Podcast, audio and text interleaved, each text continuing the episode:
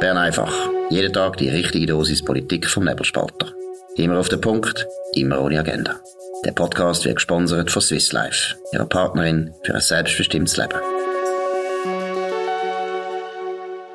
Das ist die Ausgabe vom 6. Juli 2022. Dominik Feusi und Markus Somm. Heute ist Mittwoch und trotzdem kein Bundesrat. Der Bundesrat ist auch in der Ferien. Dafür hat der Boris Johnson nicht unbedingt Ferien. Was sind da die neuesten News aus London? Dominik. Ja, gestern äh, sind in kürzester Zeit äh, sind äh, zwei wichtige Minister, darunter der Schatzkanzler, zurückgetreten. Das sind schon ziemlich schwierige Nachrichten, sind dann zwar sofort auch ähm, äh, haben andere Kabinettsmitglieder gesagt, sie stören zum Boris Johnson, aber ähm, es ist wieder halt so eine Affäre. Es geht darum, dass er Leute befördert hat, wo sexuell äh, andere Leute belästigt haben und er hat davon gewusst und es ist so eine eine, eine, eine weitere Frage, was er überhaupt in dem, in dem Amt noch macht, was er überhaupt noch kann machen. Über Politik haben wir schon geredet bei Bern einfach, wo nichts mehr zu tun hat mit Toryism, äh, wie es könnte sein. Er hebt sich einfach nur am Amt, er, er kämpft und er sieht auch abkämpft aus. Aber was wirklich weiter passiert, ist unser Stoff. Absolut. Und ich meine, es ist jetzt wirklich ein Klassiker, weil man das kann man jetzt mal wirklich im Kleinen gut rekonstruieren, was sein Problem ist. Ich meine, du hast es gesagt, es geht um einen, der stellvertretende Fraktionschef. In England gibt's äh, ziemlich viel von denen. Es gibt mhm. den Fraktionschef, also den Chief Whip, aber dann gibt's noch 15 äh, Stellvertreter von ihm und einer von diesen Stellvertretern, der hat zwei Männer sexuell belästigt in einem Club in London und das ist äh, dann ausgekommen und dann hat er natürlich auch müssen äh, zurücktreten von seinem Amt und das wäre ja alles noch nicht so schlimm für den Boris Johnson, weil letztlich er hätte ernannt, klar, aber äh, eventuell hat er es nicht gewusst und wenn er es gewusst hat, hat er einen Fehler gemacht. Aber was macht der Boris Johnson? Da fragt man sich schon, was hat der für eine Kommunikationsabteilung? Jetzt weiß er doch, dass er sich keinen einzigen Fehler mehr erlauben kann, was so eben Kommunikation betrifft, was äh, Ehrlichkeit betrifft und so weiter. Gut, dann sagen sie zuerst, Boris Johnson hat gar nichts gewusst, dass der schon bekannt war dafür, dass er ab und zu Männer sexuell belästigt. Das hat man anscheinend gewusst. Und irgendwann ist gestern, und das ist dann der Auslöser für die ganze Rücktrittswelle, hat dann müssen bekannt werden, dass eben der Boris Johnson sogar 2019, also vor drei Jahren, persönlich noch als Außenminister klar brieft worden ist, dass da der Mann ab und zu sexuelle Übergriffe macht und dass das ein Problem ist. Also er hätte es müssen wissen, der Boris Johnson. Und lügt, lügt trotzdem. Und das ist einfach, also ich muss ehrlich sagen, ich bin sprachlos, dass man so dumm kann sein. Ja, und es sind weitere, jetzt, äh, heute Morgen sind weitere Rücktritte aus ähm, Kabinett bekannt worden. Also der Housing-Minister äh, zum Beispiel äh, und einer, der, der Gesundheitsminister Said Javid hat in einem, in einem Statement im Unterhaus seine anderen Kollegen ähm, auch noch aufgefordert, auch noch zu gehen. Also es ist, es überschlönt sich jetzt gerade gerade so die Nachrichten aus London. Ähm, am Mittwoch ist immer Prime Minister's Question Time man geht, äh, der, er, er wird grilliert dort natürlich, eben von eigenen Leuten, das, was speziell ist, weil normalerweise ist das mehr ein Theater, wo halt Opposition macht und die eigenen Leute, die stehen hinter einem, rufen das auch immer sehr, sehr, sehr laut. Ähm, auch der David Davis hat äh, äh der Premierminister zum äh, Auffordern zurückzutreten. I couldn't disagree with him more, so wird er zitiert.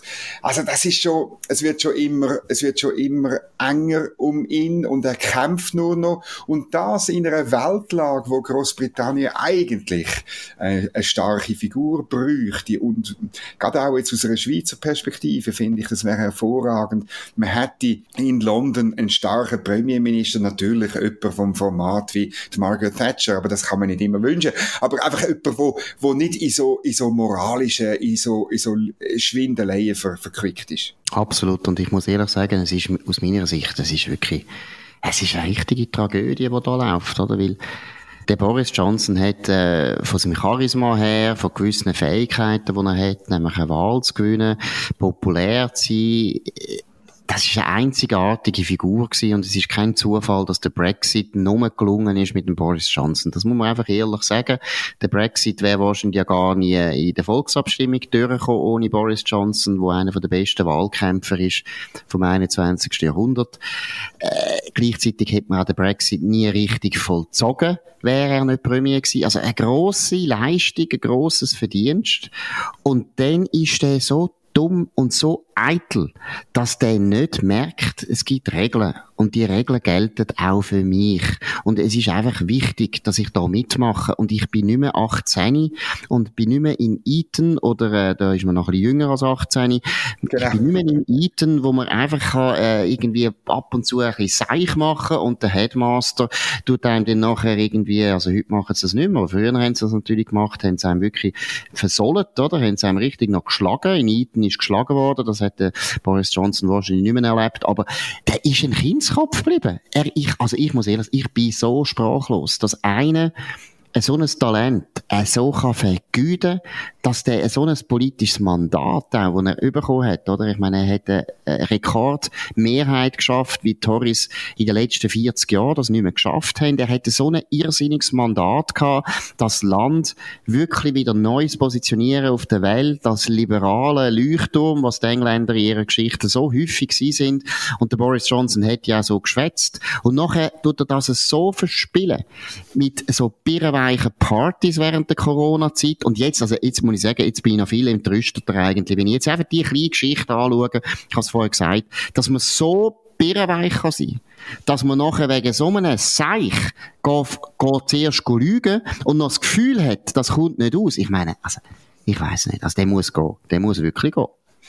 Und dann gibt's auch noch die inhaltliche Enttäuschung, die wir Liberalen natürlich haben. Ich meine, er ist ähm, antreten, du hast es gesagt, er hat geredet wie ein richtiger Tory. Ähm, das ist äh, eine andere Botschaft gewesen. Seine Vorgängerin Theresa May, die ist immer so ein bisschen die sogenannte One Nation Tory gewesen, ähm, Tochter von einem, von einem anglikanischen, ich glaube, einem anglikanischen Pastor, wenn ich es richtig im Kopf habe. Ja, ja. Ähm, das haben wir, da, da haben wir äh, eigentlich ja nicht, nicht äh, wahnsinnig Tourism erwartet und, und, und ich, ich rede jetzt wirklich auch von mir. Ich habe gedacht, jetzt kommt der, der könnte Churchill, er könnte Margaret Thatcher, er weiß, um was es geht. Es geht um Eigentum, es geht um Freiheit, es geht um, um, um Spielräume für die Menschen in dem fantastischen Land, grundsätzlich um Bildung, wo, wo in dem Land immer schon eine riesige Stellung hat. Und was hat er als erstes gemacht? Irgendwelche Green Deals, irgendwelche, also die gleiche Energiepolitik wie Deutschland davon machen, oder? Oder Sommaruga, oder? Boris ja. Sommaruga. Boris, Boris Sommaruga haben wir. Oder? Ja. Ähm, er hat äh, zuerst äh, die Ausgaben aufgetan für alles, oder? Ich kann mich erinnern, wie ich mit Grauen die, die Prime Ministers Question Time so am Anfang ein paar Mal geschaut habe. Und immer wenn Labour irgendwie gesagt hat, äh, im Bereich von Mental Health oder im Bereich von Kind oder im Bereich von da haben wir ein Problem, dann hat er immer Zahlen für genommen, dass er dort irgendwie 20, 30, 40, 50 Prozent mehr ausgegeben hat oder ausgeben wird, oder? Und dann habe ich gedacht, schau, irgendwann, aus dieser Politik geht irgendwann das Geld aus. Und natürlich, er hat dann die Steuern aufgetun, oder man ist verrückt, oder? Die, die haben mittlerweile ein Steuerniveau ähm, so hoch wie, wie auch noch nie, oder? Und zwar höher als, als unter Labour-Regierungen in den letzten 40 Jahren. Und das ist, äh, das ist einfach, das wird nicht aufgehen. Die Politik, die wird nicht funktionieren. Man hätte dann plötzlich können lesen, so im Telegraph, wie man ihn anfängt zu kritisieren, wegen der politischen Inhalt. Und jetzt on top eben die, die, die Stories Partygate und jetzt ähm, die, die sexuelle, sexuelle ähm, Ausflüchte von dem, von dem stellvertretenden Fraktionschef. Das ist alles ein Gemengelage, wo ich eigentlich muss sagen, die Tory-Partei muss aufpassen, dass sie das überhaupt überlebt, weil man glaubt doch, man glaubt doch dieser Partei nicht mehr, dass sie etwas für das Land erreicht. Absolut. Und eben, er ist einfach so unglaubwürdig jetzt geworden.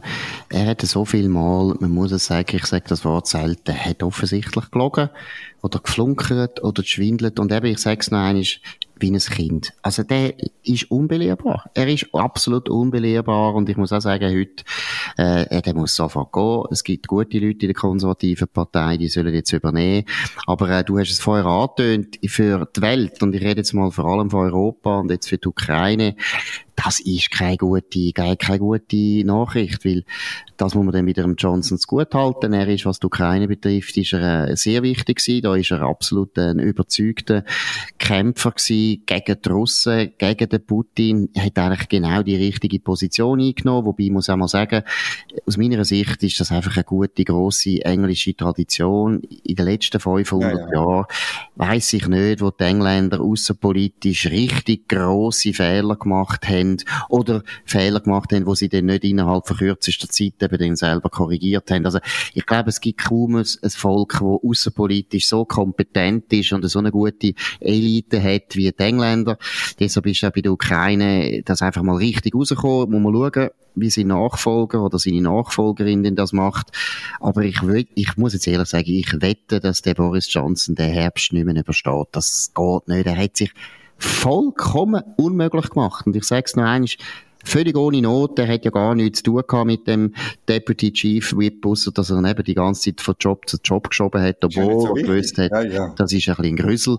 Also, ah, aber dann nachher noch lügen, also meine, das ist ja so dumm also in dieser Lage. Zuhörer müssen das wissen. Eigentlich ist das Wort äh, Lügner oder Lüg ist äh, beim Nebelspalter und beim Markus Sommer auf dem Index. Das dürfen wir eigentlich nicht brauchen, weil es eben wirklich äh, in den in der allermeisten Fällen nicht stimmt. Aber jetzt, ihr habt es gehört, äh, der Markus hat es mehrfach gebraucht, oder? Es ist also wirklich ein Spezialfall, muss man sagen. Genau, also im Prozess ist es ja auch so, in einem, in einem äh, Gerichtsprozess ist es ja auch so, dass man irgendeinen schon kann nachweisen kann, das muss eine Lüge sein, weil eben, er ist äh, vor drei Jahren briefed worden über den Mann. Und er hat gewusst, das sind sexuelle Übergriffe. Und er hat auch gewusst, dass sie bewiesen sind. Und er hat auch gewusst, dass der Mann selber, die ja zugegeben hat und sich nachher entschuldigt hat. Und er hat nachher gesagt, ich tu mich bessern. Und das hat er nicht persönlich an Boris Johnson gesagt, das weiß ich nicht, aber er hat auf jeden Fall äh, das Leute gesagt, es nachher an Boris Johnson selber persönlich gesagt haben. Also, nein, es ist ja so absurd. Gut, jetzt haben wir noch andere Themen, die auch wichtig sind. Natürlich vor allem die Schweiz. Für die Schweiz ist wichtig, was heute in den Nachrichten am Morgen für eine gute Nachricht verkündet worden ist, in den, in den Nachrichten von Radio, wie muss man sagen, SRF. Äh, um was geht's? Ja, es ist eine, eine lustige Meldung. Ich habe die auch gehört, äh, wahrscheinlich im Sydney und äh, ich habe sie zugegebenermaßen am 8. gehört. Grosse Nachricht, äh, die Gewerkschaften sind jetzt äh, konziliant, wenn es um den Lohnschutz geht. Und wenn man dann genau angelassen hat, ja, der Dachverband Travail Suisse, eben sie zufrieden, wenn die Voranmeldefrist, die es heute gibt, für entsendete Handwerker in der Schweiz zum Beispiel, die ist heute acht Tage. Und äh, ähm, man sieht dort einverstanden, wenn, man, wenn die Voranmeldefrist nur noch fünf Tage sei. Das sagt der Travail Suisse-Chef Adrian Wüthrich. Und es ist noch verrückt, eben, man hat wirklich insinuiert, dass jetzt da der Widerstand von der Gewerkschaften gegen das Rahmenabkommen, dass der eine Art weg ist. Und das stimmt natürlich nicht. Das stimmt erstens nicht, wenn man genau anlässt, was der ähm, Travail Suisse-Chef wirklich gesagt hat. Und es stimmt vor allem nicht, wenn man weiß, dass Travail Suisse der, der kleine Dachverband ist und äh, eigentlich nichts zu tun hat mit dem ganz grossen Schweizerischen Gewerkschaftsbund.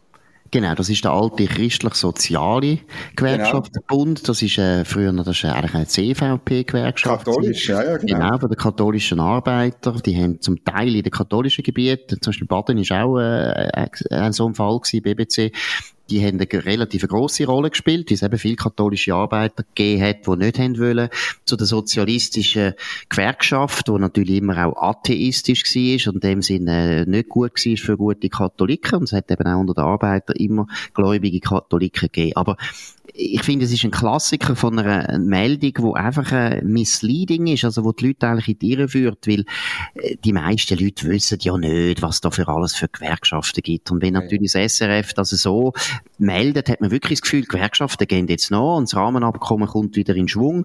Und Juli. wenn man jetzt, jetzt könnte man ja sagen, das ist ja okay, ab und zu gibt es halt eine Meldung, die sich ein bisschen aufbläst, aber man weiß natürlich, dass praktisch alle Medien und natürlich auch das SRF, die trommeln jetzt seit dem angeblichen Abbruch von den Rahmenvertragsverhandlungen durch die Schweiz. Ich sage ab, angeblich, das haben wir auch schon ein paar Mal betont, die EU hat eigentlich faktisch abgebrochen, indem sie einfach gesagt haben, wir gehen nicht mehr an, wir wollen nicht mehr diskutieren. Genau, das, ist, ja. das ist ein Abbruch. Aber eben, es gibt so einen richtigen Teppich, der jetzt geleitet wird, wo die Leute so das Gefühl bekommen, das Rahmenabkommen wird wieder ein Thema, es kommt wieder aufs Tapet, ist nur noch eine Frage von der Zeit.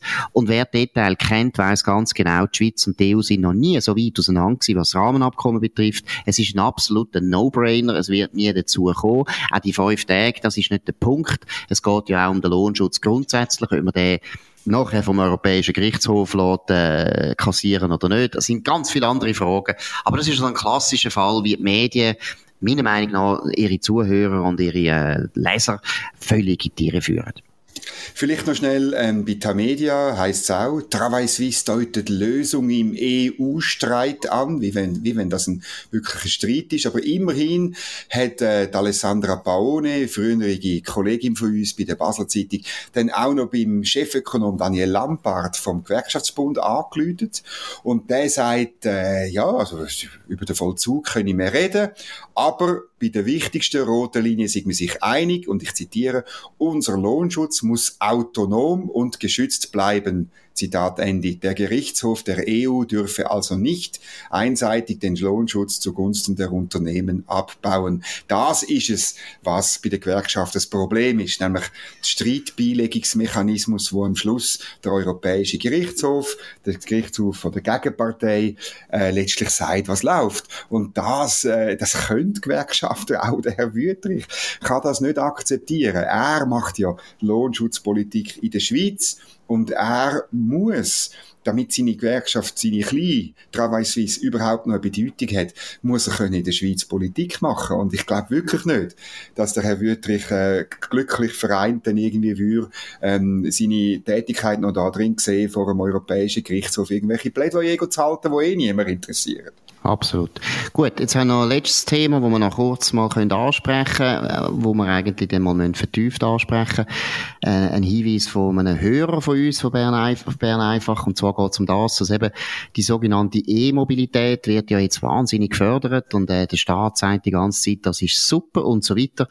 Aber wenn man natürlich sieht, wer heute äh, eine unglaublich wichtige Quelle ist von den Einnahmen vom Bund, nämlich unter anderem die Autofahrer, die einen Verbrennungsmotor haben, wo diverse Steuern zahlen für das und so weiter, während die Mobilität ja keine Steuern oder weniger Steuern äh, hervorruft, muss man auch sagen, letztlich aus Sicht vom Bund müssen wir ja auch mal diskutieren, was ist denn die Zukunft, also man wird dann einfach plötzlich irrsinnig viel Einnahmen verlieren, wenn die alle die Steuern, die heute Autofahrer zahlen, im Prinzip gar nicht mehr fällig werden.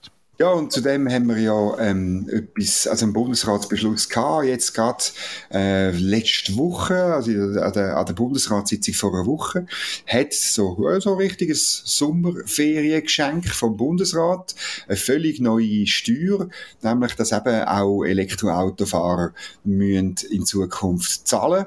Und ähm, ja, es geht genau um das, oder? Weil, weil äh, der, der sogenannte Nationalstraßen- und Agglomerationsfonds der wird äh, jedes Jahr äh, gespeist mit äh, 1,8 Milliarden Franken aus dem Mineralöl Zuschlag, das ist äh, von der Heizung her und von der Automobilsteuer kommt immerhin äh, 372 Millionen Franken rein. Das ist ein bisschen mehr als die Autobahnvignette, aber die müssen, die Vignetten müssen äh, die Elektroauto auch zahlen. Ähm, und das ist schon noch, das ist dann schon noch viel, wenn die 400 Millionen einfach so langsam dahinschmelzen.